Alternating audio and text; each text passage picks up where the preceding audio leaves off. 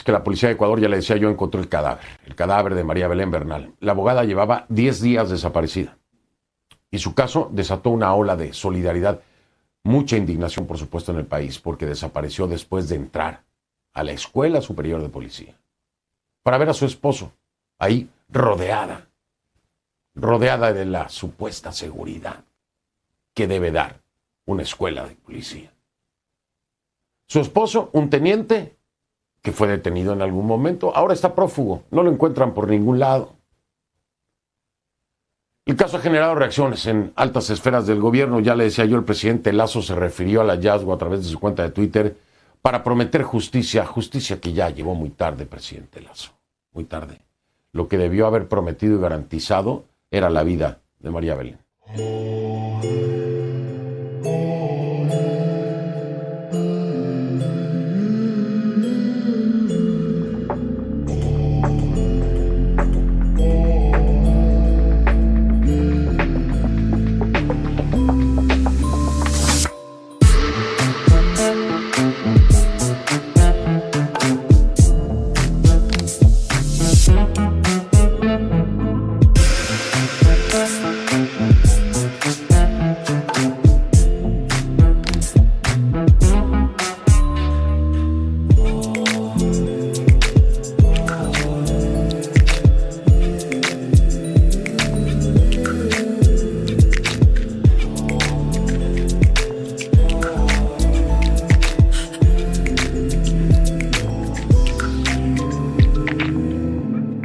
Todos y todas las personas del Midogan que nos están escuchando hoy, capítulo 89.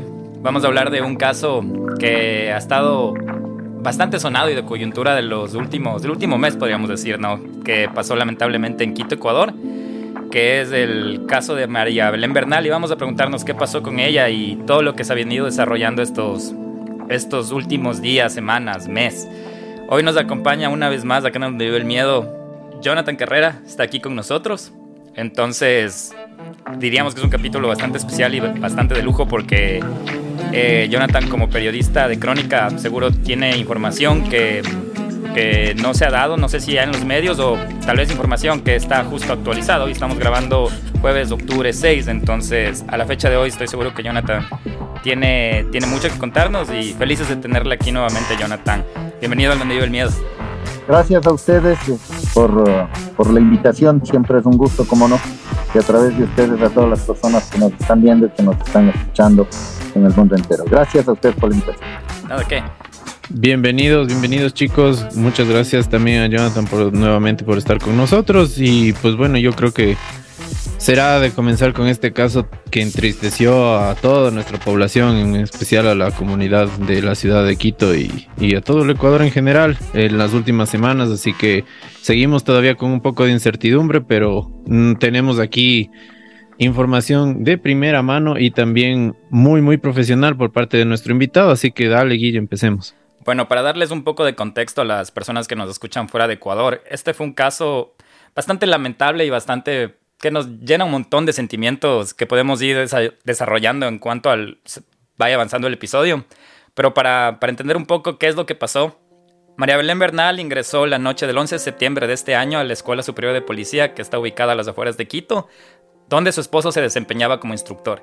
Y esa fue la última vez que se la vio viva, y desde ahí ya no se supo más de ella. Bernal desapareció en la principal escuela de formación de policías del Ecuador y que representa un símbolo de seguridad del país, y este hecho despertó ira en muchos de nuestro país. Su esposo, el teniente de la policía Germán Cáceres, con quien se casó en 2017, presentó una denuncia a la fiscalía dos días después de la desaparición de Bernal. Sin embargo, según la fiscalía, hubo muchas inconsistencias en su declaración, por lo que pidió vigilancia y seguimiento para él. Las autoridades dijeron que el ingreso de la mujer a la Escuela Superior de Policía quedó registrado, pero no su salida, y que hay un registro de un vehículo que conducía Germán Cáceres con vidrios polarizados que no fue revisado. Jocelyn Sánchez, una cadete que fue detenida en medio de esta investigación, aseguró que escuchó gritos, golpes y patadas en la habitación de Cáceres durante 20 minutos. Sánchez fue vinculada a la investigación y permanece detenida como sospechosa del caso. Según el abogado de Sánchez, la cadete no pudo reaccionar debido a presiones e intimidaciones de Cáceres, con quien Sánchez habría tenido una relación sentimental. La defensa rechazó que ella fuera la única detenida en el caso hasta el momento. El pasado 21 de septiembre, tras 10 días de desaparecida, la policía informó que encontró el cuerpo de Bernal en el Cerro Casitagua en Quito. El Ministerio del Interior, Patricio Carrillo, lamentó la muerte de Bernal y ofreció una disculpa a la mamá de la mujer y al hijo de María Belén. Así más o menos es el contexto de lo que pasó con María Belén. Eh, si queremos hablar un poco de María Belén, ella tenía 34 años y era originaria de Quito y también había estudiado Derecho en la Facultad de Jurisprudencia de la Universidad Central y también completó una maestría en litigación oral en la California Western School of Law. Eh, lo que me parece aquí un poco triste es que no se ha hablado mucho de, que ella tenía un hijo y también de que su madre quedó muy, muy desconsolada de esto, a, partir de esto, ¿no? Eh, ¿Qué más les puedo decir de esto? Que eh, al momento, hasta ahora, no se sabe de el principal sospechoso, y eso nos puede contar más Jonathan, es Germán Cáceres, pero hasta ahora no se sabe, no se sabe de su paradero. El, también Bernal tenía como... Era abogada y trabajaba en la firma de Defensa Penal Group y era parte del grupo de seis mujeres que llevaban casos enfocados mayormente en materia penal. Y había llevado casos de agresión sexual, violencia de género, defensa a policías, pensiones de alimentos y otros. También ella era bastante consciente de que su trabajo obviamente le había ganado enemigos y me parece que a mediados de este año había hecho una publicación en TikTok que ya hasta daba nombres de personas que ella responsabilizaría de antemano en caso de que algo le llegara a pasar. Eh, Nelson, me estoy olvidando de algo. Jonathan, desde aquí ya podemos ir hablando de, este caso que, que ha estremecido bastante al Ecuador. Entonces, no sé Hablemos un poco, no sé de quién era María Belén Bernal, no sé si usted tiene algún dato acerca más de ella, porque más de hablar del sospechoso, creo que sería importante recalcar quién fue ella y, qué es lo que ha pasado en estos días. Muchísimas gracias, Guillermo, Nelson. Eh, conocí a María Belén Bernal cerca de cuatro años, cinco años, era mi amiga, nos llevábamos bien me pedía ayuda comunicativamente hablando para denunciar casos, hacerlos públicos, de casos de muchas veces de violencia familiar, violencia de género, los cuales las mujeres muchas veces no denunciaban precisamente por ese miedo, por ese temor. Y ella me decía, denunciemos, hagamos público, trabajemos, era una mujer que trabajaba mucho, incluso por el feminismo y por los derechos de la mujer, incluso. Ella no solía cobrar honorarios a personas humildes. Eso habla bien de la personalidad de ella aunque claro, era una mujer de carácter, de temperamento fuerte, esto también hay que decirlo, ¿no? Era una mujer que era hija única, eh, se crió, el, papá de ella eh, e-, era una buena persona, tuvo otra familia, otros hijos, pero con la madre de Belén era solamente ella, ¿no? Tenía ella también otras medias hermanas, medios hermanos, y tenía un hijo mayor de un primer matrimonio anterior, donde ella también se divorció por problemas intrafamiliares y pues precisamente ella era era así su carácter, su temperamento, no soportaba que la gente abuse de los demás ni abuse de los derechos y por ello ella también era empecinada en, defender estos derechos. No era una abogada cualquiera, ¿no? Era una abogada de generales, de coroneles, era una abogada bastante conocida, tenía casos fuertes. Entonces estamos hablando de un, de un nivel no solamente profesional, sino de un, de, un, de un nivel económico-social medio alto, el de, el de María Belén Bernal. ¿Por qué provoca esto un verdadero cisma al interior de la escuela, al, interior del Estado ecuatoriano? Porque como bien tú anotabas, la Escuela Superior de Policía es el icono de la seguridad de un país, porque ahí se forman los policías, los que van a defender precisamente los derechos de las personas, los que van a custodiar que la ley sea respetada para todos y darse cuenta que uno de, de los oficiales dentro de la escuela comete un crimen, un asesinato, pues eso, e, e, eso provoca un cisma moral, ético al interior no solamente de la Escuela Superior de Policía, sino del Estado en general. Ya desde el principio se veían cosas bastante extrañas, recuerdo yo que cuando el día lunes se reporta la desaparición de María Belén Bernal y se hacen por parte de la Dirección Nacional de Muertes Violentas, Secuestros, Extorsiones y Desaparecidos, se hace un afiche para publicar en redes pidiendo cualquier información sobre Belén yo digo, yo veo eso y digo, ¿qué es? Pues que es alguna broma que le hacen a la Belén. Entonces yo llamo a Defensa Penal Group, que son amigos míos, que son compañeros de trabajo, que he estado ahí en Defensa Penal Group compartiendo, analizando casos, viendo casos, etcétera, etcétera. Y entonces hablo con Jesús López y con Galo Quiñones, son el presidente y el gerente general de la firma, los socios fundadores. Les digo, ¿qué pasó con Belén? Me dice, hermano, está desaparecida. Le digo, no puede ser. Me dice, sí, hermano, está desaparecido. Más bien ayudo a publicar. Entonces yo cogí, publiqué. Y después pregunto, ¿y qué dice el esposo? Me dice, el esposo dice que salió. Y entonces me narran los primeros indicios, la versión del teniente Cáceres, de Germán Cáceres, que dicen que estuvieron discutiendo con Belén Bernal y que salieron discutiendo de la Escuela Superior de Policía y que en dos ocasiones él intenta bajarse del vehículo que él conducía y a la segunda ocasión él hace luces a un taxi que estaba delante para que se detenga y en lugar de él irse, porque él quería irse y dejarle el carro a Belén, la que, se, la que le gana en bajarse es Belén, coge, se baja, le deja en el carro y ella sube en el taxi y se va. Y, me quedaba la duda, pero a ver, ratito, él es teniente de policía. Él conduce de manera defensiva. O sea, él sabe lo que es conducir bajo persecución y defensa. Entonces, no, es, no era lógico que un taxista le pierda a un Belén, a, un vehículo como el de la Belén, que era un vehículo Java el 4x2, que imprime velocidades de hasta 150, 180 kilómetros por hora. Entonces, no correspondía, me quedaba la duda. Me queda más la duda, sobre todo cuando el día martes ya Germán Cáceres no va a trabajar. Miércoles tampoco va a trabajar. Entonces ya empezamos a dudar muchísimo nosotros. Decíamos, algo pasa, algo grave pasa, pero teníamos ese, teníamos ese temor, ese miedo, pero con una esperanza dentro de que todavía aparezca Belén. Pero ya tres días subsiste, eh, que significa que ya al tercer día de no presentarse al trabajo, ya se le puede seguir un proceso sumario administrativo a un oficial por no presentarse a trabajar.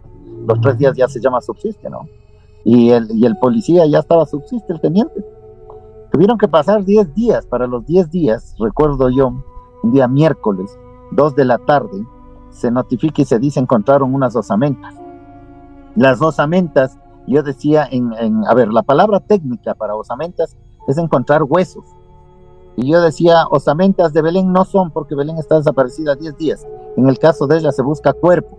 Así que osamentas no pueden ser, se busca cuerpo.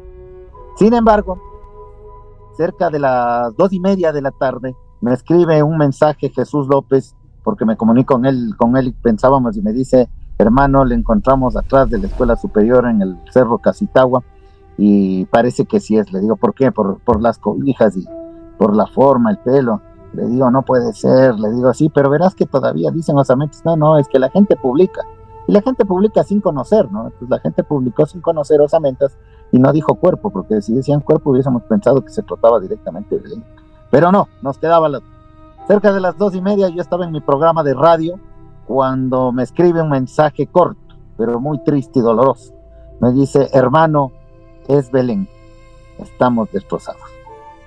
Pucha, dos y media de la tarde de un miércoles recibí yo la confirmación de que se trataba del cuerpo de María Belén Bernal, gran amiga, gran persona, y pues claro, obviamente en ese momento me sentí devastado, lo comuniqué al aire, la gente llamaba, me preguntaba, ¿usted estuvo con Belén? Sí, es mi amiga, y, la gente decía, qué pena, lo siento, sí, es doloroso.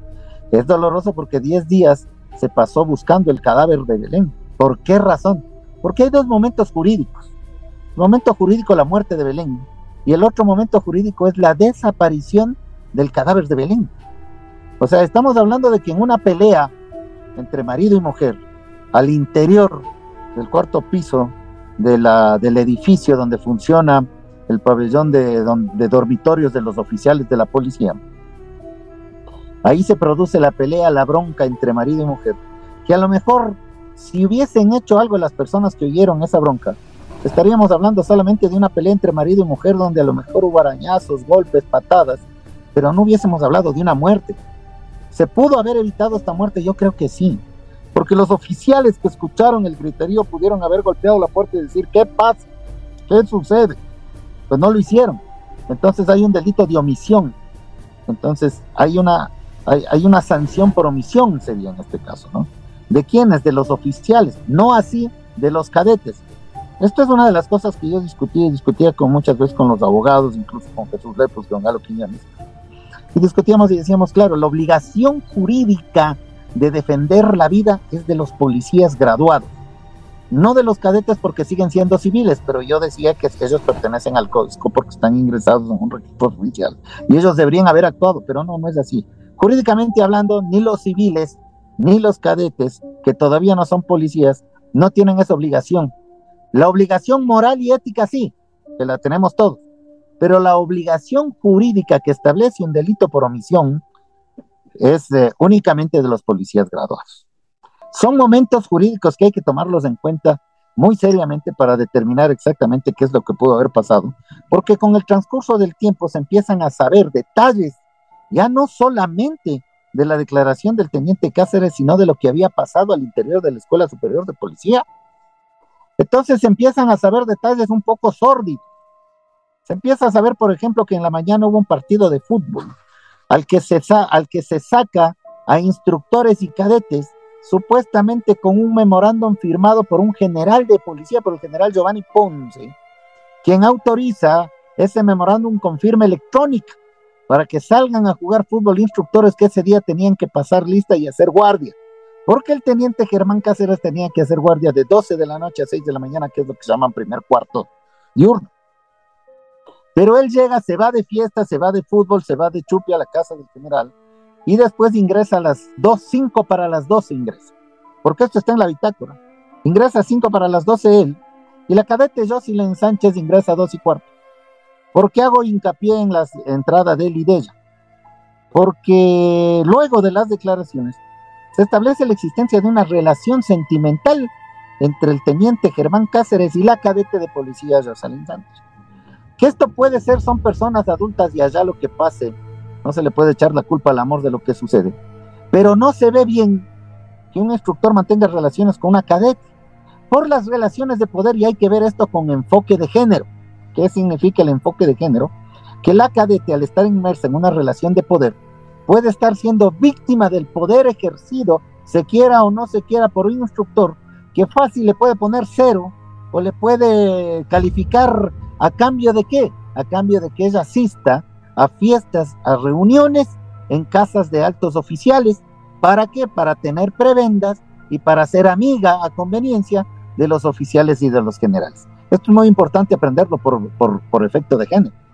Se empezaba a decir que, que, María Belén Bernal había sido enterrada en Guápulo y se buscó en Guápulo.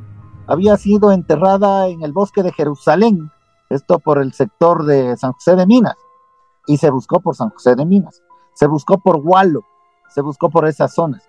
¿Por qué se hizo las búsquedas en esas zonas? Les voy a contar. Porque al parecer planifica también la desaparición del cadáver de Belén, Germán Cáceres, que prende su celular en Guápulo, luego lo prende en, eh, Gualo y luego lo prende en la vía también a, a Atahualpa, San José de Minas. Entonces, estos tres momentos en que se prenden los celulares establecen una ruta técnica para tratar de buscar por dónde puede haber sido enterrado el cuerpo de Belén, porque para ese entonces ya se sospechaba de que Germán Cáceres tenía algo que ver en la muerte de su esposa. Toda vez que incluso él había sido liberado, porque él es retenido durante ocho horas, que es lo que permite la ley para, para investigaciones. ¿Por qué lo retienen ocho horas? Porque el momento en que él pone la denuncia de desaparición de Belén, se acercan policías, porque obviamente se trata de una abogada importante, se trata de una abogada de generales, se trata de la esposa de un teniente que es instructor en una escuela, y se sabía que ella ingresó a la escuela. ¿A qué hora? A la una y media de la mañana. ¿Quién autorizó el ingreso de Belén? Hasta ahora no se sabe. Las declaraciones se, manejan de forma reservada. Pero al parecer quien le llama a Belén Bernal es otra cadete, que le llama y le dice, tu esposo está con el instructor y este, con eh, tu esposo el instructor está con tal cadete y ella viene en pijama, posiblemente a enfrentar a su marido y preguntarle por qué estás con otra en, en la habitación. ¿Quién ingresó y quién permite el ingreso incluso del vehículo? Porque al parecer ella le sorprende a Germán Cáceres en la puerta de su dormitorio con la cadete esta es la una versión, ¿no? Esta es la una versión. Ahí adentro se, se, producen las peleas, los gritos que declaran otros, eh, otros oficiales. Y ya les voy a contar la declaración del oficial de semana, un subteniente Camacho, que declara él con pelos y señales. Y dice el teniente Camacho lo siguiente. Yo cerca de la una de la mañana escuché gritos, insultos, puñetes, patadas. Y me levanto y recorro el pasillo y veo los dormitorios, veo el dormitorio con luz del teniente Cáceres, golpeo la puerta, abro la puerta y le veo al teniente Cáceres con una mujer boca arriba, acostada en la cama. Le pregunté qué necesita y él había respondido, lárgate de aquí si no quieres tener problemas. Él había, se había retirado y le había llamado a otro teniente más antiguo. El oficial de semana le llama a otro teniente más antiguo, el subteniente al teniente. Le llama y le dice, algo pasa. Y él le dice, no te metas, ya vamos a ver. Entonces, dos oficiales no hacen nada. Dos oficiales no averiguan, no chequean, no hacen nada. Al día siguiente, cuatro y media de la mañana, ojo con este dato que es importantísimo, que lo revelé yo. Cuatro y media de la mañana en la declaración del teniente, del subteniente Camacho, dice él textualmente, que cuatro y media de la mañana él se despierta nuevamente, ya no por gritos, ni por golpes, ni por gente que estaba ahí llorando, que él se levanta porque escuchaba gemidos de placer de personas que hacían el amor al interior de la misma habitación donde él había escuchado los gritos. Cuatro y media de la mañana, si es que hay dos momentos, el primero que se, se sospecha le mató a Belén Bernal, entonces ¿con quién hizo el amor el teniente Cáceres a las cuatro y media de la mañana? ¿Con quién mantuvo relaciones sexuales? Esas son dudas que dejaron a todos alterados, ¿no? Esas son, esas son dudas que más de uno preguntaba y averiguaba, ¿y aquí qué pasó? ¿Aquí qué sucedió? ¿Qué personalidad psicopática puede tener Germán Cáceres que fue capaz después de asesinar a su esposa, de haber mantenido relaciones y con quién? ¿Fue con la cadete? ¿Se reunió acaso con su propia esposa y entonces la muerte de Belén no es a la una de la mañana, sino después, a las cuatro y media, cinco? O sea, se despiertan una serie de dudas. ¿Qué es lo que pasó aquí? Les cuento esto. Yo tuve noticias de Germán Cáceres el día viernes, cuatro días antes de que se encuentre el cadáver de Belén.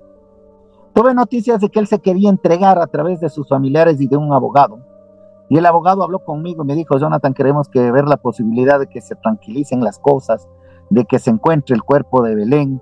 Y, y este señor dice que se quiere entregar y que quiere dar información exacta de dónde está Belén. Pero no quedó en más que rumores y la presunción de que se iba a entregar porque nunca lo hizo. Al parecer nunca tuvo la intención de hacerlo. ¿Y por qué decimos que nunca tuvo la intención de hacerlo? Por otro detalle que se, reveló, después y que yo lo revelé después de tres días. Germán Cáceres escapa a Colombia al día siguiente de haber sido puesto en libertad luego de la retención de ocho horas que le hicieron. Salió vía terrestre por moto a Colombia y en Colombia, en Pereira, compró un SOAT para poder circular, porque en Colombia tienen que tener obligatoriamente eso a todos los vehículos para poder circular. Yo revelo que se fue para Colombia. Otros medios de comunicación dijeron, no, se fue para Loja, que hubo una investigación, que alguien le vio, alguien le habló. No, falso. El día siguiente está comprado el SOAT por Germán Cáceres en Pereira. Esta es la realidad, o sea, yo les estoy contando momentos saltados, saltados para que se den cuenta que cronológicamente las líneas de tiempo nunca estuvieron claras. Y ese es un problema para las investigaciones, que las líneas de tiempo jurídicas tienen que determinarse exactamente para establecer las presunciones de hecho y de derecho alrededor del crimen de María Belén Bernal. ¿Cómo es encontrada María Belén Bernal? El día miércoles, que se hacen las revisiones en el Casi Tower, se empiezan a hacer las, los, las, el, mapa técnico con las respectivas georreferenciaciones del, del mapeo y determinan que a lo mejor está ahí mismo donde al principio buscaron, en el Casitagua, pero en la parte alta, no en la baja, entrando por el sector de la campiña que queda 100 metros antes, 400 eh, metros antes, perdón, de la Escuela Superior de Policía, que es un barrio aledaño. Empiezan a subir por ahí, pero ¿por qué suben por ahí? Por la revisión de los videos que había cercanos a la Escuela Superior de Policía y por donde salió Case. Porque lo que más daño le hicieron a la investigación de Belén fueron las elucubraciones de un montón de gente, incluso de compañeros periodistas, que decían primero, por ejemplo, que salió en un vehículo polarizado. No, no salió en un vehículo polarizado. El Jabal de Belén no tenía vidrios polarizados. En el, en el video se ve claramente que Germán sale solo. El teniente Cáceres sale solo. Siempre existieron videos. Y se ve que sale hacia el lado derecho, hacia el lado de la campiña. Por eso empiezan a buscar por ahí la ruta técnica. Se empezó a decir que Belén a lo mejor salió en el maletero del carro y que había sangre en el maletero del carro, pero por supuesto, porque en la primera investigación que se realiza, cuando hacen la prueba del luminol en la noche del mismo día donde desaparece Belén, ya encontraron rastros, encontraron fluidos, encontraron eh, la pared lijada del cuarto del teniente Cáceres. ¿Por qué había lijado? Porque había rastros de sangre que determinó la prueba del luminol. ¿Por qué el fiscal en ese entonces no ordenó la detención preventiva 24 horas en contra de Germán Cáceres y lo deja libre después de la retención legal de 8 horas? Es un misterio. Hubo un error del fiscal, pero por supuesto yo considero que sí. Y los abogados de Belén Bernal, Jesús López y Galo Quiñones, también me ratificaron mi sospecha y mi idea de que fue la fiscalía la que demoró en entregar eh, en, ordenar la detención, cuando en otros casos sí las ordena más rápidamente. ¿Por qué razón? Si es que se dice que ya se hicieron informes y en esos informes se establecía preliminarmente, ¿por qué verbalmente no se le avisó al fiscal que había estas sospechas? Para evitar que el día 13, que recién se entregue el informe físico por escrito, recién en ese momento buscarle a Cáceres cuando hace rato que Cáceres ya había escapado y ordenan incluso la detención de la motocicleta que se tiene que sacar del parqueadero asignado al penthouse tal, de tal edificio tal, en las coordenadas tal donde está la moto. Y la moto ya no estaba ahí, ya se la había llevado. Es decir, fue tan lento el proceso que el teniente Cáceres tuvo todo el tiempo del mundo para escapar. Esto es lo que pasó, esa es la realidad de los. Esto, esto pasa, esto se determina y entonces ahora ¿qué hacen? ¿Cómo le buscamos? ¿Cómo le chequeamos? La desesperación de la fiscalía hace que se detenga a la, a la presunta novia del teniente Cáceres, la, la cadete Jocelyn Sánchez. Se le detiene a ella, pero el delito era todavía por desaparición involuntaria y se ordena detención preventiva en una desaparición involuntaria sin indicios de responsabilidad todavía. Se pide habeas corpus, se pide recalificación. ¿Por qué razón? Porque al aparecer el cadáver ya no es desaparición involuntaria. Ahora sí ya se investiga por homicidio. ¿Por qué se investiga por homicidio? Y ya no fue ni siquiera homicidio ni asesinato, sino por femicidio cuya pena puede llegar hasta 34 años, 8 meses de prisión. Porque la forma de la muerte de Belén establecía, y los revelé yo, fui el primero en revelar porque yo, bueno, la experiencia de uno tanto tiempo en este tipo de casos, yo decía, quiero saber el cuerpo de ella cómo estaba. Y no me equivoqué. El cuerpo de ella presentaba golpes en todo el rostro, presentaba golpes en el tórax, en el abdomen. Hubo una foto que circuló que también es falsa, diciendo que le habían regado ácido en el, en el rostro. No, para nada. El cuerpo de Belén es encontrado en el sector del Casitagua en un hueco cavado donde metió primero la cabeza y al final quedó el cuerpo apenas a unos 4 o 5 centímetros de la superficie que fue tapado totalmente y las cobijas que desaparecieron desde el primer día se supo que no había cobijas en el cuarto del teniente Cáceres. Todo eso sabían y aún así no ordenaron la detención las cobijas fueron dejadas dentro de una funda plástica encima del cuerpo, así nomás, botado, encimita, como vulgarmente se dice.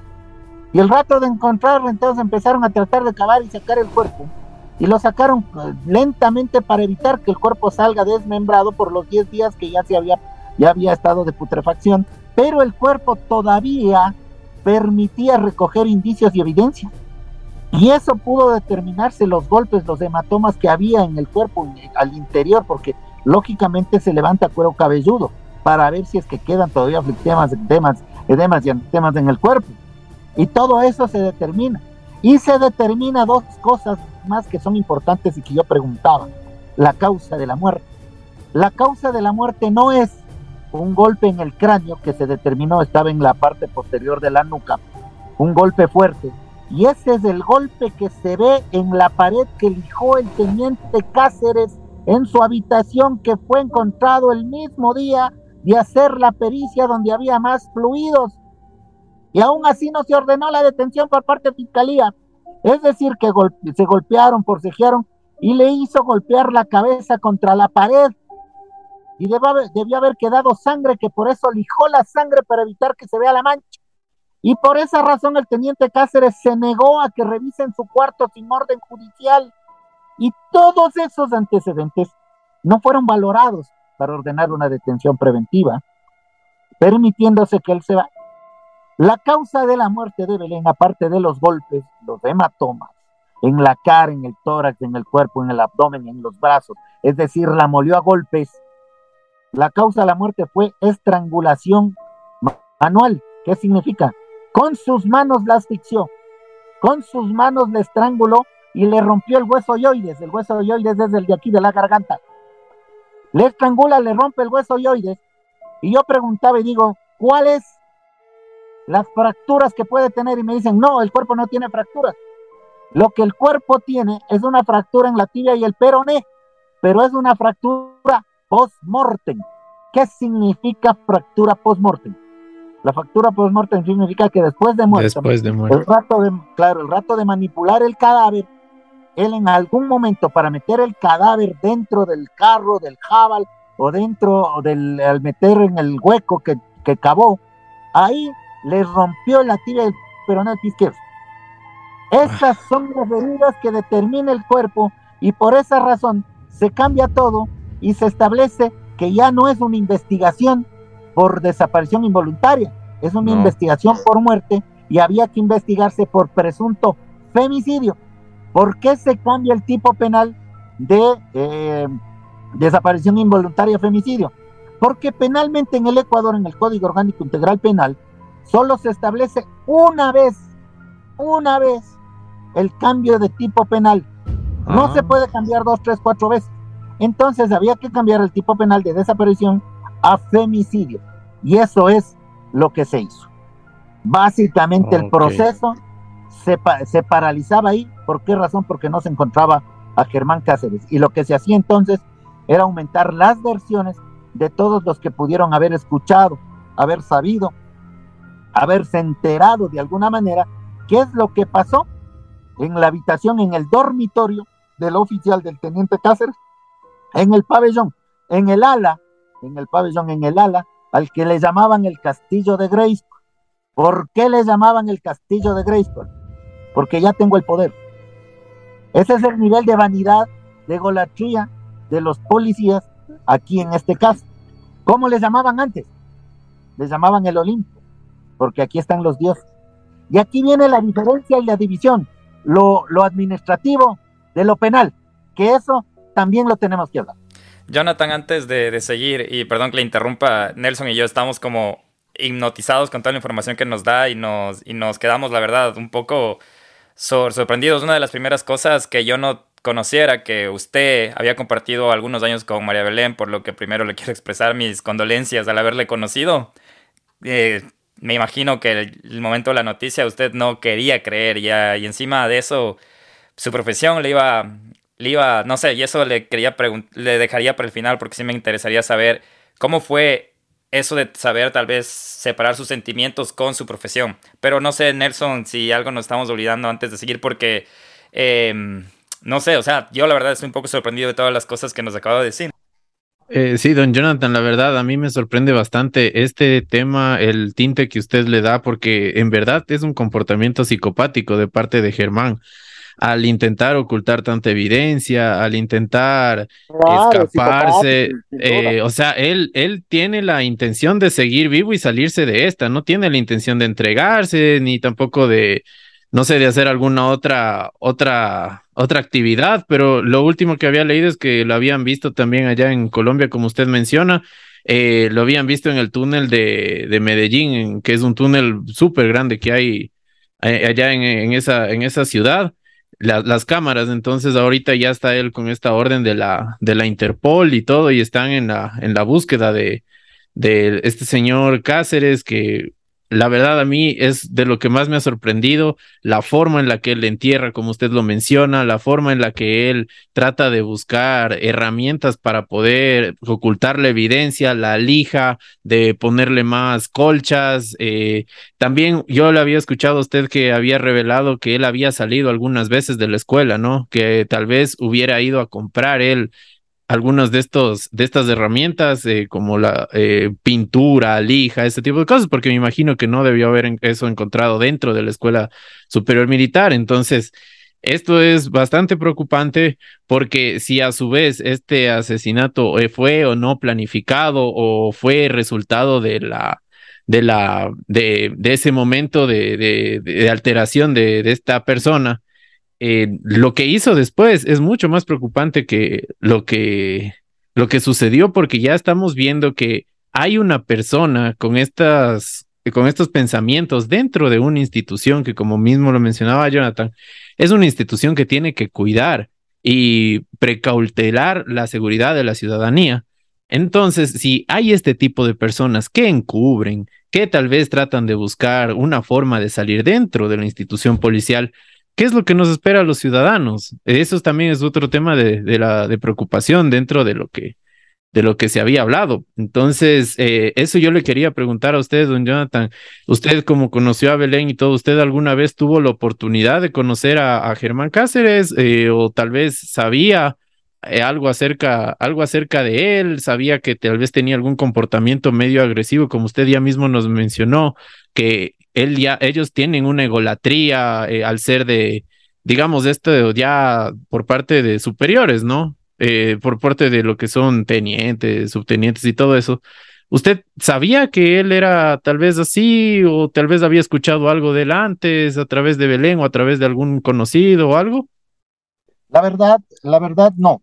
Creo que conocí a Germán Cáceres unas dos, tres veces eh, me saludaba, don Jonathan, ¿cómo está, teniente? Qué gusto saludarle, pero no.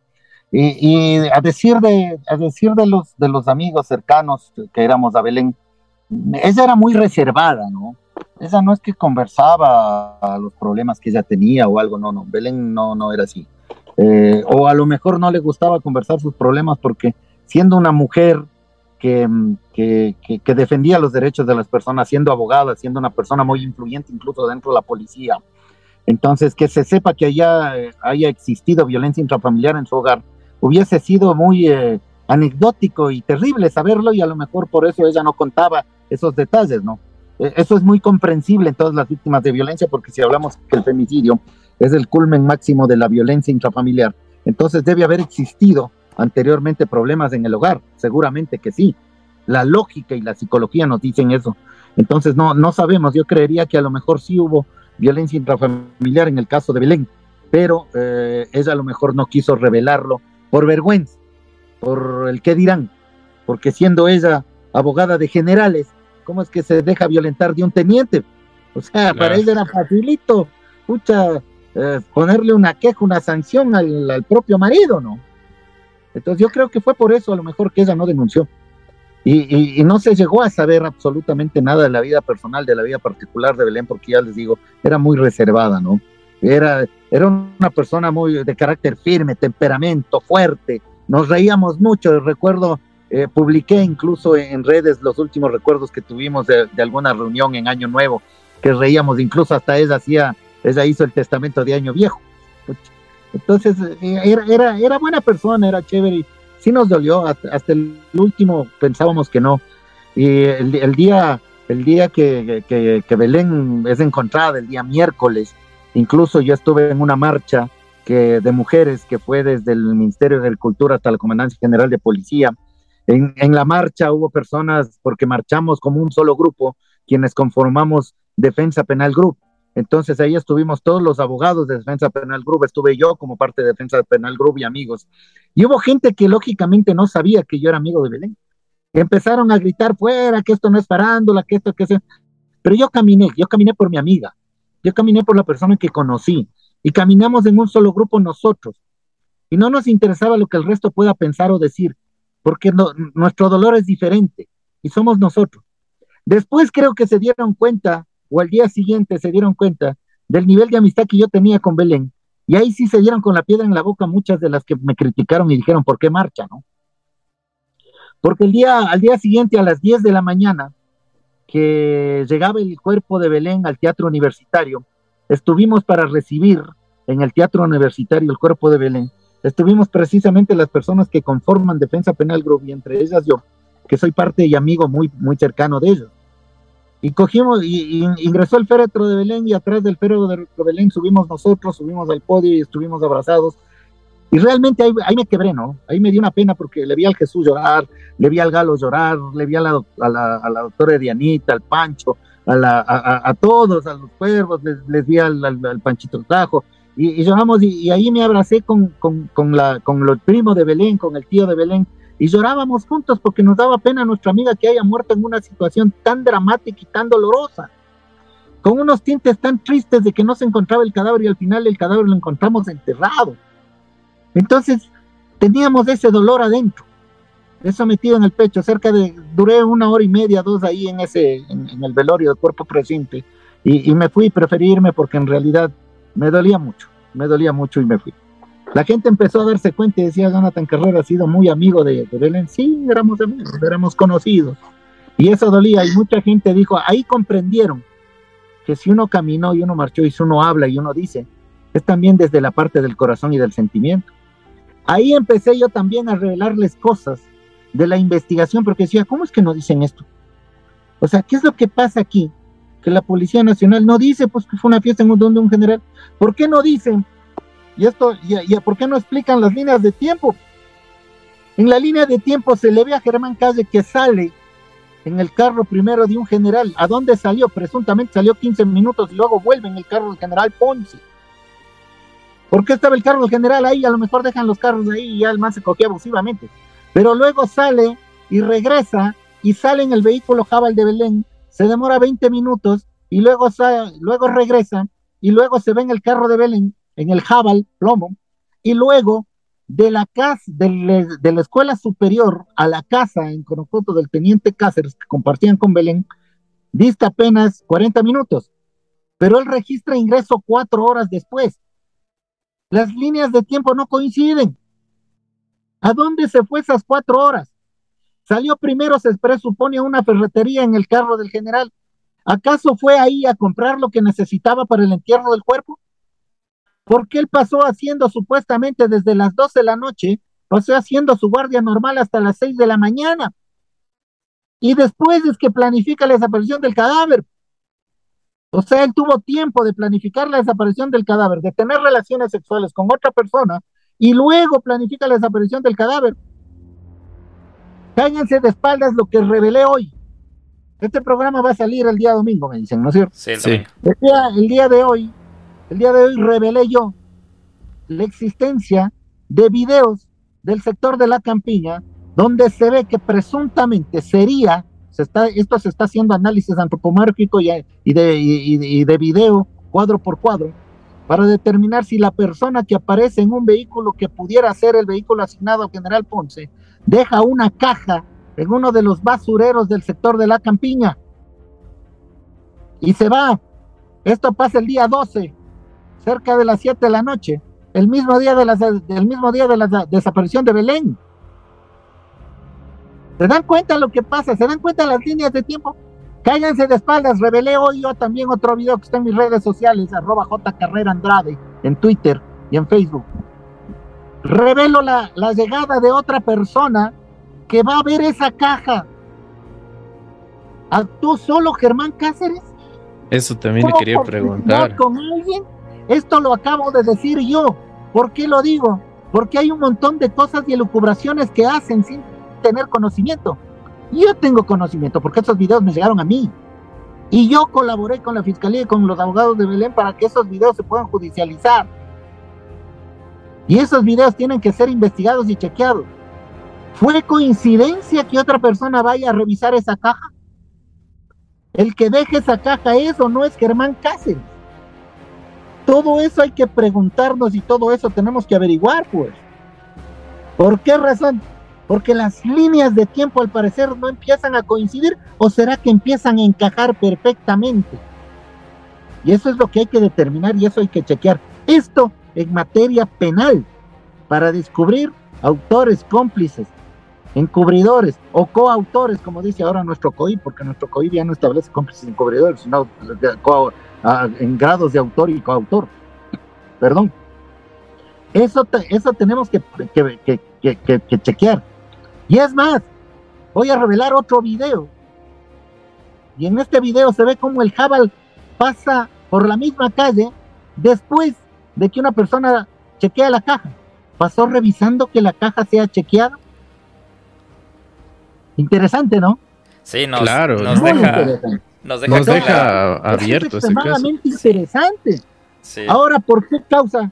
Vamos, vamos, vamos a ver qué es, qué es el, el cisma institucional que causa el efecto Cáceres en la Policía Nacional. El caso Bernal revela fallas administrativas y de conducta y de comportamiento en la Escuela Superior de Policía. ¿Cómo puede ser posible que administrativamente se ordene la salida de instructores y cadetes a fiestas particulares? ¿Cómo así? ¿De cuándo acá? Pero claro, ahora vámonos por el otro lado. Resulta que el general Ponce dice que su edecán, un teniente, le ha cogido abusivamente su firma electrónica para solicitar la salida de un subteniente de, de, de, tenientes y cadetes a su fiesta. eso salió hoy, eso dijeron hoy. Eso, eso sería. No, esto, esto no, esto no dijeron hoy. Esto lo revelé yo hace cinco días. Pero hoy lo están haciendo público. Todo eso quería hablar con, con, usted. Porque... Yo, lo hice, yo lo hice hace cinco días. Sí, pero lo que quería decir, ahora lo hacen más, más. Están retomando. Exacto, algo así. Y, eso también me llama la atención. ¿Por qué retoman el caso? Porque revelo yo hoy los videos y retoman el caso los colegas periodistas. Dios Porque la fuente informativa de todo esto, al parecer, están pendientes de lo que yo publico. Y está bien para que se sepa la verdad y se tiene que saber la verdad. Entonces, desde el principio les dije yo, ¿cómo así? Pues un teniente le coge la firma a un general abusivamente. Ese teniente, lo mínimo, tiene que ser dado la baja. Claro. Pero ahora resulta que el teniente sigue trabajando en la comandancia bajo el mando del mismo general. ¿Cómo es eso? No, eh, pero el general también tiene complicidad ahí, o sea, él también no puede decir que no, no sabía y que, y que abusivamente, ¿y por qué sigue trabajando ahí? Eso es un delito grave, no solo en la institución policial, sino en cualquier institución pública o delito no. privada, ¿no? Delito no, una falta Una falta, ok. Ahí sí, porque una cosa es, hay, hay, que, hay, que, hay que distinguir, una cosa es lo administrativo y otra cosa es lo penal. Lo penal, la muerte y el asesinato de Belén al interior de la escuela. ¿Qué es lo administrativo? Todo este tipo de falencias que provocaron la salida de varios coroneles de la escuela superior, tenientes y capitanes que tuvieron directa relación con este tipo de, hechos administrativos. Pero todos son dados de baja y yo revelo los pases y yo revelo que todos se van de jefes, se van de jefes de seguridad, se van de jefes, incluso una, una teniente coronel fue mandada de jefe de violencia de género contra la mujer y la familia. ¿Cómo es eso? O sea, suena irónico. Van de jefes de circuito, se van de jefes de zona y, y, ahí había gente que me decía, oiga, pero esto más parece premio antes que, que pase claro. por Qué locura. Jonathan, eh, volviendo a lo que le preguntaba antes de qué tal ha sido como que dividir la parte emocional con la parte de su, de su profesión de, investigador periodístico, se puede notar. Ahorita cuando tuvimos la chance de entrevistarla hace un año y hablábamos un poco más de su carrera, pero ahora se puede notar mientras habla, mientras volvemos, su frustración del caso. Y creo que por el mismo hecho de haberle conocido y por el mismo hecho de, de tener, podría decirse un poco esto personal, usted quiere que tratar de, de, revelar estas cosas. Me da, me encantaría que este capítulo sea en vivo porque estamos teniendo hasta primicias de su parte. Pero mm, sí, quería, solo viéndole y escuchándole ya medio, medio, ya responde a mi pregunta de, de cómo ahorita están como alineadas sus dos partes, la parte emocional y la parte de su trabajo. Y creo que las dos combinadas en este caso están llegando a, esperemos que que a soluciones concretas, porque ya no sabemos, yo personalmente, si le digo personalmente, yo no creo que va a aparecer Germán Cáceres, eh, no, me sorprendería mucho si aparece y si aparece vivo. Eh, y, y, yendo antes de eso, también al Miedogan, que le decimos a las personas que nos escuchan, les pedimos algunas preguntas, pero quiero, antes de preguntar estas cosas, solo quiero una, una duda que me saque. Hablamos de un montón de la parte de fiscalía. Usted habló de que se le retuvo ocho horas a Germán Cáceres, aunque ya había indicios de que él era el principal sospechoso y tal vez el autor material del caso. Eh, para hablar un poco de la línea de tiempo, desaparece Belén el 11 de septiembre, el 12 Germán pone la denuncia el 13 es llamado a fiscalía, es retenido por 8 horas y me parece que el miércoles 14 ya su madre Elizabeth Otavalo eh, pone la denuncia en fiscalía y luego de a una semana de esa denuncia se encuentra a María Belén el siguiente miércoles, me parece que es de esta manera. Y, y, ahora estamos en este limbo con todo lo que acaba de revelar. Y yo que mi pregunta es, ¿incompetencia de fiscalía o complicidad? ¿O ambas? Incompetencia creería yo porque tenían varios elementos que pudieron haber determinado una prisión para investigación. No una prisión preventiva, una captura para investigación 24 horas y ya hubiesen tenido los informes que revelaban lo que ya a simple vista se levantó como indicios, que son los fluidos y la sangre en el, cuarto de, en el cuarto. Entonces, con eso ya hubiesen por lo menos tenido bajo investigación a Germán Cáceres y no hubiesen pasado 10 días buscando el cadáver de Belén. Entonces, las, las cosas se van dando, ¿no? Y uno periodísticamente se va dando cuenta. Y sí, sí es, sí es complejo poder eh, establecer una línea, de, una línea eh, entre lo que es la amistad, lo que es el periodismo, porque le conocí a Belén, cierto es, no es la primera vez que me toca eh, em, cubrir algo de alguien muy allegado. Incluso alguna vez llegué al levantamiento del cadáver de un ahijado mío, hermano y tío de mi hermano de mi primera esposa y tío obviamente de mi hija y me tocó llegar a mí a hacer el levantamiento, a ayudar en el levantamiento del cadáver para ingresarlo a la ambulancia de la morgue y luego pues ayudar también en los trámites de la autopsia médico legal y otros otro tipo. ya me ha tocado, me tocó también estar, bueno, pero eso eso fue la muerte de, un, de mi mejor amigo que murió en mis brazos eh, por víctima de un ataque cardíaco. Entonces sí me ha tocado eh, hacer eso. Bueno, en ese caso ya no cubrí porque era no era muerte violenta, pero en el caso de, de mi ahijado sí y en el caso de Belén también me ha tocado enterarme de casos y de hechos y de cosas procesales que hay que contarlas y hay que revelarlas. Porque claro, la gente decía, ¿qué pasó? Que el teniente Cáceres jugó para Loja y yo un rato menos pensado dije, a ver, ¿por qué debo callarme? Si lo que tengo es que decir lo que pasa para que la gente termine de lucubrar. Y yo soy el que publico las búsquedas de la Policía Nacional en Panamá porque en Medellín no aparece, no, no hay. Pereira sí. Pereira está comprado el sol. Entonces se establece una posible ruta que se fue para Pereira, para Medellín, el Pacífico colombiano, sube a Panamá, pero en Panamá no está. Se verificó y no está. Al parecer no estaría, porque tampoco es que Panamá sea chiquito, ¿no? Claro. ¿Cómo, al parecer no estaría. ¿Cómo Jonathan consigue esta información antes que nadie la revela, antes que nadie? Es a, se me acaba de ocurrir esa pregunta porque todo lo que nos ha, nos ha dicho usted no he escuchado de otra persona y cómo, cómo Jonathan llega a esta información. Porque uno tiene fuentes informativas, los amigos, la misma gente llaman, te preocupan, se preocupan y dicen, ¿por qué hay que establecer algo? No es que son los 45 mil policías los que han hecho esto. Pero yo soy muy crítico y yo sí les digo, vean, se equivocaron. Se equivocaron en formarles moral y éticamente, porque si salen 180 policías, eh, de subtenientes de esa escuela, estamos hablando que durante 10 años salieron personas que tienen niveles de egolatría y de vanidad cuando deberían ser lo contrario, la humildad de la vocación y del servicio hacia los demás, porque no es que tienen el poder para hacer el castillo de ni, y no es que son dioses para estar en el Olimpo, son personas que tienen que tener ese, ese valor y esa facultad de servir a los demás con humildad, con vocación de servicio y de ayudar a los demás, como muchos oficiales hay, y no pueden creerse más que un cabo, que un sargento, que un suboficial, que un policía, porque tienen que trabajar juntos, todos, para beneficio de la sociedad. Y eso es lo que hay que cambiar. Esa malla curricular es la que tiene que ser fortalecida con estudios de ética, de moral, de derechos humanos, de paz, de servicio a los demás, para evitar esos niveles de egolatría, egocentrismo, incluso de machismo al interior de la escuela superior, para que haya enfoque de género y para que no vean a las cadetes como su harén particular de donde hay que llevar las amigas a las fiestas, porque pasa que, a ver, no, no satanicemos, ¿no? Porque cuando, por ejemplo, estamos donde un amigo, uno que le dice al pana, ñaño, voy a hacer una fiesta, llevarás amiguitas a la fiesta.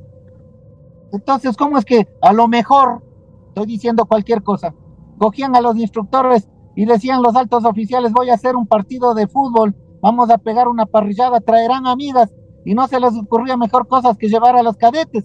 No, no puede pasar eso, pues. No. No puede. O sea, las relaciones interpersonales tienen que ser cuidadosamente cuidadas al interior para evitar que se diga que están abusando del poder, pues. Claro, y, la salud mental, ¿no? Lógico, y eso no se ha hecho. Entonces, eso, por eso causa un profundo cisma aquí.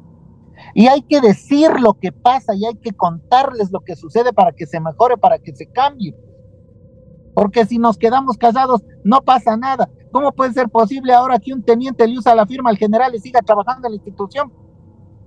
es un cargo de altísima confianza y que, ah, no, es que le cogió solo para el partido de fútbol. No, ese teniente tiene que ser separado. O es que el teniente le está defendiendo al general para que el general se quede en la institución y no ha pasado nada.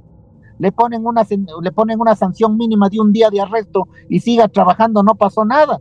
Porque el presidente de la República dijo se van dos generales, Goyes y Ponce resulta ahora que no se va nadie. sí, totalmente. Y dijeron se van nueve total, resulta que ya se quedan todos. Sí. Y aquí no ha pasado nada y nadie dice nada. ¿Y cuántas veces Germán Cáceres tal vez utilizó el vehículo antes? ¿Eh? Y, ¿Eh?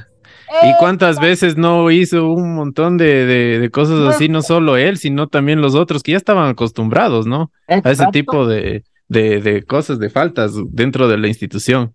Increíble. Hay cadetes hay cadetes a los que se les ha dado la baja por llegar con aliento a licor. ¿Por qué aquí no pasó nada? Porque se fueron a la fiesta de mi general. Por eso no pasó nada. Y por eso no pasa nada. Y cuando uno les reclama, cuando uno les dice, entonces uno es enemigo de la policía. No, yo no soy enemigo de la policía, soy enemigo de, la, de las faltas graves que provocan precisamente estos hechos que van en contra de la lógica común y del enfoque de género y del respeto hacia los demás. Eso es lo que hay que hacer y eso es lo que hay que demostrar. Las fallas administrativas de malla curricular, de educación en valores que tienen que tener los policías y la parte penal que es otra. Es muy grave todo lo sucedido. ¿Qué dejaron en ese vehículo del, del general Ponce si es que es el vehículo del general Ponce en esa caja, en ese basurero? ¿Quién recogió la caja en ese basurero? ¿Qué había dentro de esa caja? ¿Qué pasó? Claro. ¿Qué es lo sucedido? Todo esto tiene que determinarse y hay preguntas que todavía no se responden porque Cáceres desde el día siguiente, desde el día 13 de septiembre, él ya cruzó la frontera con Colombia y está con la fecha la compra del SOAT. Sí, y que, y que ojo que estamos grabando eh, octubre 6 ahorita y no sabemos qué pasa en los tres próximos días que nosotros publicamos este episodio porque esto sigue en desarrollo y cada, cada día se sabe algo más. Eh, un montón de cosas indignantes y eso creo que es lo que más ha llamado la atención, el hecho de dónde fue que se que como hubo este, este tema de incompetencia, burocracia administrativa, eh, complicidad entre los mismos, tal vez altos mandos, cosas así. Y, y hablando de eso, voy a las preguntas que, porque respondimos ya algunas hablando todo este tiempo, pero una de Diego dice justo lo que acabamos de hablar. ¿Qué opina Jonathan? ¿Esto fue un encubrimiento desde los altos mandos o un caso inusual con pruebas inconclusas?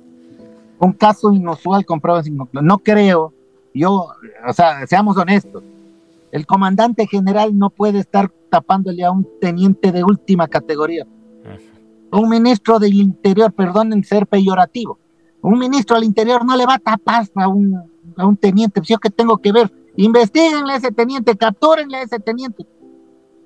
Pero decir que hay una conspiración de la policía para tapar, no, eso es ilógico, irracional, va contra todo concepto de la simple lógica. Entonces hay que ser lógicos. No, ¿para qué? Entonces vienen las feministas, lanzan huevos, piedras a la comandancia. ¿Para qué? Para aprovecharse de este caso para sus luchas partidistas y sus activismos. Hay que ser lógicos. Entonces no es, ah, no, que devuelvan, no, no, no, no, para nada. Y si duele, claro, yo a la mamá de Belén, a la mamá que diga todo lo que ella quiera. El papá que me llama preocupado, llorando y me dice, Jonathan, esa foto es real. Le digo, no, no es real esa foto, tranquilo, no te preocupes. Es que me puso mal y como no le vi el cuerpo de la carita de mi hija, porque la mamá pidió que la carita, que no se abra el féretro por la cara que estaba molida a golpe. Y lógicamente por los 10 días en estado de putrefacción no, no se le veía bien. Claro. Entonces sí, yo al papá, a la mamá, a la familia, a ellos les permito que lo cubren todo lo que quieran, pero no a los otros que se están aprovechando y usufructando de esto para sus luchas activistas y, para sus personales eh, concepciones doctrinarias y filosóficas, para inventarse historias. Pucha, que ahora el teniente Cáceres que sabe demasiado de la policía, por eso la policía le quiere muerta. No, la policía lo que le quieren es que capturen para que pague y que diga qué es lo que pasó y qué sucedió. Entonces ahora tratan de inventarse historias, ahora solo falta que el último amotinamiento del carcelario donde hubo muertos sea culpa de Cáceres, porque ahora todo es culpa de Cáceres. No, hay que ser real.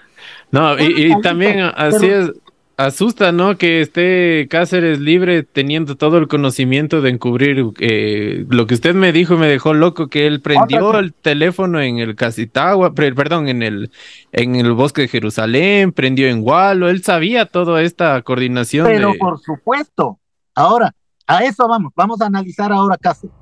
Cáceres sale de la DINASED por problemas psicológicos, un informe psicológico no permite que él siga en la DINASED, que es una unidad élite para descubrir muertes violentas extorsiones y secuestros. Por eso él sale y le dan el pase al Coca. Y del Coca regresa y nadie sabe cómo regresa ni quién le trae del Coca a ser instructor de otros oficiales. Un oficial que tiene problemas psicológicos es instructor. De eso nadie ha hablado. Ya voy, a, ya voy a revelar, ya voy a revelar el, el, examen psicológico por el cual he sacado de la dinastía Cáceres. Y, la, y voy a hacer la pregunta que nadie quiere preguntar. ¿Quién le trajo del Coca acá? Porque los pases se dan después de dos años y a él le trajeron casi inmediatamente. Y entonces, ¿hubo ahí alguna relación? ¿Fue recomendado de quién? ¿Quién le trajo recomendado? O de pronto incluso su señora esposa Lavilén fue la que habló con los generales porque ella tenía ese poder y ese nivel de amistad. Fue ella misma la que le trajo del Coca Quito a la escuela superior a ser instructor. Todas esas cosas hay que averiguar porque todas esas cosas son falencias administrativas que están pasando dentro de la escuela, pues. Y entonces, claro, es un oficial entrenado, no es cualquiera. Es un oficial entrenado en técnicas investigativas y de localización de personas. Entonces, si alguien sabe cómo localizar personas, sabe cómo esconderse de las personas, pues normal. Pero por supuesto, entonces, si él estuvo en la DINASET y descubría crímenes encontraba asesinos, sabía perfiles psicológicos de los asesinos. Lógico que también el perfil de psicológico de él tiene que ser estudiado, porque hay niveles de violentadores. Y él pudo haber estado en el nivel tercero, que es el que violenta, manipula psicológicamente, moral y éticamente las cosas, también para hacer. Entonces nos damos cuenta de una personalidad psicopática, lo que usted Nelson decía. Porque es un psicópata el que, el que tiene relaciones sexuales luego de haber asesinado a su propia esposa. Claro, y todavía pensando en eso y después, no, ya después de esto ya me, baño y me voy a, cubrir el cuerpo y me voy a cubrir esto y le voy a enterrar y voy a dejar esta caja. Tal vez como usted dice, puede ser que él le ordenó a alguien que, que lo retire o que tal vez algún amigo suyo. Puede ser un montón de cosas, ¿no? Ahora, ¿Qué es lo que ha pasado en este caso? Que ha habido, ha habido errores en que las personas que no saben interpretar un parte policial, porque no han cubierto, como yo he cubierto 20, 30 años, algún asunto policial y jurídico. Entonces, por ejemplo, se decía escena abierta modificada. Entonces, ¿qué, ¿qué, decía la gente? Ah, el general, el de investigaciones, el que llegó al general Olivo, creo que es, él manipuló porque ahí dice el parte modificada. No, no, no, ratito, a ver, Escena abierta modificada significa que es una escena en la cual estamos ante un terreno, por eso es abierto, y modificada ¿por qué? Porque el entorno fue modificada por el sospechoso para enterrar un cadáver o un cuerpo. Eso significa escena abierta modificada, pero la gente que no sabe, malinterpreta, malentiende y hace juicios de valor y dice, la policía modificó, Ahí está, espíritu de cuerpo, están tapando, están engañando, no querían que sepa, toda la vida se supo, le taparon a Cáceres. No, no le taparon a Cáceres. Técnicamente se llama así. Jonathan, Esa justo, es la verdad. Justo hablando de eso, Belén Moncayo de, nuestros oyentes nos preguntaba si es que mantuvieron el cuerpo de María Belén en algún lugar antes de, de ir a enterrar donde la encontraron. Creería yo que no. Ok. Creería yo que no, estamos hablando de Cerro Casitago, está alto, hay frío, el cuerpo se conserva mejor, obviamente. Eso lo determinan quién? Los médicos forenses, porque hay manera de determinar el tiempo aproximado a la muerte. Yo les digo mucho Netflix también, les digo a algunos. No mucho Netflix, como que le van a dar la hora exacta a la muerte. No, es una hora aproximada que se calcula de acuerdo a qué? A las versiones y al tiempo de, al tiempo de putrefacción del cadáver. Entonces hay que chequear y analizar todo eso, por eso pensamos y se cree que la muerte de Belén es cerca de la una de la mañana, una y media, que es la hora precisamente en la que oyeron los gritos de auxilio al lado del cuerpo, que tuvieron todo el tiempo, si golpeaban la puerta y les decían, hey, aló, ¿qué pasa aquí, teniente? Mi teniente, sí, usted es superior a mí cuatro años, pero yo soy subteniente y no puedo omitir y tengo que chequear y evitar un posible delito, tengo que llamar, llamo a un coronel, un capitán, a alguien que venga, que sea mayor y que le diga, ¿sabe qué? No puede. Pero ¿cuál es el miedo? ¿Qué es lo que está en la policía? Que el miedo es tal que el subteniente no le puede decir nada al más antiguo por miedo al poder que él tiene y por miedo a que ese teniente se lleva y es amigo de generales y me va a joder mi carrera. Eso es lo que tiene que terminar en la policía. Ese miedo, ese terror, esos compadrazgos a conveniencia y vanidad de las personas. Eso se tiene que acabar. No solo en la policía, ¿ah? eso pasa en, todo lado. En todo lado. Sí. Entonces, eh, ahorita estamos hablando específicamente de la policía, pero desde el mismo hecho de que alguien en, un trabajo ha falsificado un permiso médico, ya estás faltando a la parte de, de, lamentablemente nuestra idiosincrasia corrupta. Y si, eres, amigo del jefe, el jefe no te dice nada. Sí, pasa en todo lado, pero no debería pasar y menos en instituciones castrenses donde un teniente, un subteniente, un capitán tiene que valerse por sus logros y no por las conveniencias de mi amigo coronel o de mi amigo general. Y eso es lo que estamos viendo que pasó aquí, arraigado. Y por eso estamos chequeando estas fallas administrativas, porque lo penal es otro. En lo penal hay una negligencia absoluta del fiscal del caso que debió haber ordenado la prisión, la, la captura para investigación de 24 horas se preservaban más indicios, se preservaba el sospechoso y una vez establecidos esos serios indicios de responsabilidad por las presunciones, eh, de las presunciones de hecho y de derecho devenidas del caso, no, hubiera, no hubiéramos estado buscándole 10 días a Belén y a lo mejor evitábamos la fuga del teniente Cáceres, que no sé cuándo le irán a atrapar. Ojalá sea lo más pronto, claro, para que se sepa exactamente qué pasó, si es de él o no es de él el que deja la caja, qué pasó, qué sucedió, con quién tuvo relaciones sexuales a las 4 de la mañana. Todo eso que se trató ya no de tapar, porque la reserva de la indagación no permitía revelar esos datos. La vaina es que uno es loco y revela todo. Entonces yo cojo y digo, ¿saben por qué tiene que estar eh, en carácter de reservado? No, ya que se haga la indagación y una vez hecha la, la instrucción fiscal, entonces que se revele absolutamente todos los detalles. Por eso hay que seguir revelando más detalles y decir qué pasó, qué sucedió, quién estuvo, quién no estuvo, quién omitió, quién no omitió, para saber exactamente cómo proceder en otros casos similares y evitar que esto vuelva a pasar. Porque la institución policial está en un tremendo entredicho y es una pena. Es doloroso, es triste. Yo tengo familia en la policía, soy hijo de policía, tengo familias, primos, tíos, todo en la policía. Y ver que esto pase, y uno dice, chuta, qué pena, ¿no? Qué triste. Pero cambien, hagan, mejoren, eviten que esto vuelva a pasar, creen procedimientos éticos, morales, de comportamiento, para que no tenga que suceder otra vez esto. ¿Que es una pelea marital? Sí, es un problema familiar que lamentablemente pasa ¿dónde? Aquí, aquí lo que marcó la diferencia para que esto se vuelva tremendamente escandaloso es el lugar donde ocurre, porque si el teniente a lo mejor con Belén discuten en la casa y le maten la casa, a lo mejor no pasaba nada porque yo he visto casos similares de, de policías que asesinan a sus esposas, sí, pero el problema aquí es que fue dentro de la escuela y revela una serie de falencias administrativas, éticas y morales al interior de la cárcel. Eso es lo diferente. Y tenemos que ser extremadamente objetivos para determinar lo que pasa y no tenerla, eh, ser viscerales para aprovecharnos de ese momento y hacer activismo. Claro que a la mamá sí, a la mamá que diga lo que quiera, porque yo me abrazaba con ella y lloramos y llorábamos juntos porque estuve incluso ya en el traslado, en el entierro de Belén, y me tocó estar al lado del féretro ahí. Y todos decían, pucha, ¿qué hace Jonathan Carrera ahí? Y el resto de personas empezaron a decirle, sí, es que él fue muy amigo.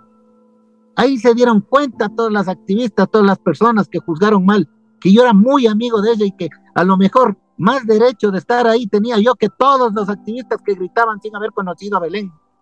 Esa es la verdad. Esa es la verdad de los hechos, la verdad de lo que ha sucedido. Y como yo he dicho, yo cuento verdades procesales.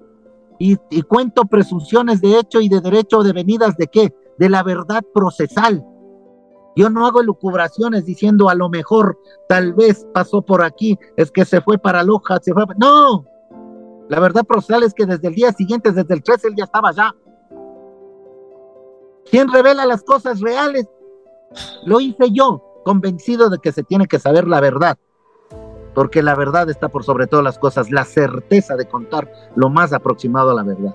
Y eso hay que hacerlo y tenemos que seguirlo haciendo siempre. Y esperemos que las investigaciones nos ayuden a determinar dónde está Cáceres y que Cáceres asome, que de lo que, lo que yo he visto, entrevistado, conozco y analizado a, todo tipo de criminales y asesinos, creería yo que los niveles de golatría y de vanidad del teniente Germán Cáceres son tan altos que difícilmente él se pueda suicidar, aunque muchos creen que sí, pero creeríamos muchos otros, que es el criterio generalizado, que el, afán de poder que él tiene no, no haría que se suicide, sino que él trate de permanecer eh, prófugo de la justicia el mayor tiempo posible, haciendo gala y uso de que de todo su conocimiento y entrenamiento policial. Esa es la verdad. Y esperar a que la gente olvide o el sea apacigua en las aguas, como más o menos lo que siempre pasa lamentablemente en el país. Perderse, que... perderse para siempre porque son 34 años, 8 meses lo que le espera y además ahora ya no hay difusión azul, que fue lo, prim lo primero que se hizo, ahora hay difusión roja de Interpol. La difusión roja es para localización y captura para extradición. wow. Qué súper intrigante, interesante y no, qué, qué felicidades por, el, por, su tienen, valentía. Tienen desmenuzado el caso hasta la saciedad. Toda la parte administrativa, sí. toda la parte jurídica, la parte psicológica, todos los hechos. Ahora repudiable, repudiable que empezaron a sacar, eh, por ejemplo, el, el, examen psicológico de Belén cuando se separó de su primer esposo. Y sacaron, eh, empezaron a sacar eh, cosas muy íntimas de la vida particular de ella, que a mí me parece, hey, ella es la víctima, ella es la muerta. Y respetuoso. Saquen del vivo, no del muerto. Totalmente. ¿Por qué? Porque de, el vivo es el que está prófugo de la justicia, de él sí hay que sacar el perfil psicológico, no de la muerta. ¿Por qué? Porque pretenden desprestigiarle a la fallecida para decir que, que ella tuvo la culpa de que le maten. No. O sea, estamos creyendo que si ella no iba a la escuela, no pasaba nada. O sea, es culpa y de la tenía que quedarse callado. Con otro. Claro. O sea, ahora le tenemos que echar la culpa a la mujer. Eso está, eso, mm. eso es un criterio errado, ¿no? Creería yo. Pero entonces, veamos qué es lo que pasa y veamos a futuro qué es lo que puede pasar en lo que ahora todavía sigue siendo lo que yo llamo el efecto Cáceres en la policía. Porque hasta ahora sí vemos que a lo mejor se están tapando y le ponen sanciones bajas a un teniente por cogerse la firma del general, cuando ese teniente, si en verdad se cogió la firma del general, es una falta gravísima, pues. Claro. Tiene que ser separada la institución o es que se prestó para salvarle la cabeza al jefe. Jonathan, qué, qué honor. Muchísimas gracias por, por compartir estas, estas, esta información eh, en esta pequeña, larga entrevista que tuvimos. Eh, la verdad, creo que hablo por los dos, Nelson, sin palabras, más indignados de lo que estábamos antes por todos los detalles que, que, tiene este caso también. Se, podemos sentir su, su, su, su, emoción, tanto como su parte periodística como la emoción con la que lo cuenta y, y no le voy a mentir, solo crea más al mismo tiempo de, de esperanza de que ojalá se lo encuentre y se sepa la verdad y se honre el nombre de María Belén. También un poco de frustración al no, no tener un, un, una conclusión del caso. Eh, ya para ir más o menos eh, cambiando, cerrando ya el tema de María Belén, eh, una vez más, gracias. No sé no, si antes de, de, ya ir terminando nos puede contar algo extra de, de, qué está pasando ahora con Jonathan Carrera. Me gustaría que les cuente a las personas que no, no le han escuchado antes, un poco rapidísimo, por qué sabe todo esto, qué ha hecho, qué, qué tal. Usted es una persona de renombre en el país, entonces sería chévere como que la gente que recién lo escucha por primera vez conozca quién es, dónde le puede encontrar, en qué se halla ahora Jonathan o qué se vienen los futuros planes de Jonathan o dónde le puede encontrar toda su información y todo lo que acabamos de hablar, porque usted está publicando toda esta información, entonces me gustaría que, que use este espacio no, como no, quiera. Eh, Bueno, los planes de uno futuro no creo que son el momento por, por el tipo de conversación que tuvimos. Okay. Entonces, eh, más bien síganme en, en, mis redes sociales para que se enteren de mi vida y qué es lo que voy a hacer todo. Sigo siendo periodista, sigo trabajando en un canal de televisión en RTU y sigo trabajando también en Radio América, donde también tengo un programa, ¿no? Entonces, eh, me dedico al periodismo ya muchos años y en esos años creo que he granjeado la credibilidad y la confianza de muchísimas personas. Ha habido policías que me han llamado a decirme, ¿cómo va a estar lanzando lodo a la institución? No, no, yo no lanzo lodo. Se la lanzaron los malos uniformados que no actuaron y pudiendo actuar no lo hicieron. Ellos lo hicieron, no yo. Yo revelo las falencias para que esas falencias hagan una mejor institución. Esa es la única verdad. Claro. Esa es la única certeza, tratar de mejorar las cosas. Para Muchas mí siempre gracias. un gusto conversar con ustedes. Para mí un gusto Gracias. cuando quieran lo que quieran de cualquier tema. Y si no, síganme en las redes, en Facebook, en Twitter, en TikTok, Y ahí se enteran. en Instagram, arroba J Carrera Andrade. Listo. Muchas gracias, Jonathan, por, por todo, por su valentía, por su trabajo. eh, su- y le deseamos lo mejor por parte de nosotros, de tanto de Guillermo como de mi parte. Y también muchas gracias también por la confianza y por darnos toda esta información tan valiosa. Jonathan, antes de irnos, eh, a nuestros oyentes les decimos del Miedo Gang. Ellos estaban muy emocionados de que usted iba a ser parte de este capítulo. No sé si se les puede mandar un saludo al Miedo Gang y porque tiene un montón de fans en nuestros seguidores. Muchas gracias, saludos a todos los de Miedo Gang, así que sigan aquí que siempre son entrevistas muy interesantes que nos ayudan a buscar y entender hechos tan tristes y dolorosos y tan intrigantes, ¿no? Porque aquí vemos una serie, un cúmulo de cosas que nos hacen ver que un criminal puede tener la mente fría, la sagacidad, incluso, ¿por qué no el desparpajo y la sorna de, de mantener relaciones sexuales luego de haber asesinado a su propia mujer, a su esposa, a su pareja? O sea, son cosas y y son aristas de crímenes que nos dejan muchas veces azorados, ¿no? Sigan aquí y sigan en compañía pues de Guillermo y de Nelson. Gracias a ustedes por la entrevista y siempre a su mandar, a su servicio. Muchísimas Saludos gracias. a todos los que componen Miedo Gang. Gracias, Jonathan. Entonces, Gracias, ya saben dónde seguirnos en nuestras redes, arroba donde el miedo. Vamos a etiquetar las redes de Jonathan también. Eh, una vez más, disfrutamos un montón eh, la información, aunque obviamente tiene un tinte bastante triste. Lo disfrutamos, la información y la manera en que la, la que usted comparte es única. Así que qué bueno saber que está abierto a seguir conversando. Los mejores éxitos y deseos en cualquier tema que, que, que le siga en el futuro. Y ya estamos en contacto. Ya sabe que el donde vive el miedo es su casa. Y en serio, muchísimas gracias por siempre estar abierto a contarnos sus historias aquí en el donde vive el miedo. Muchísimas gracias de mi parte. Que tengan una bella semana. Chao, Miedo Gang. Hasta luego, que les vaya excelente. Suerte siempre. Cuídense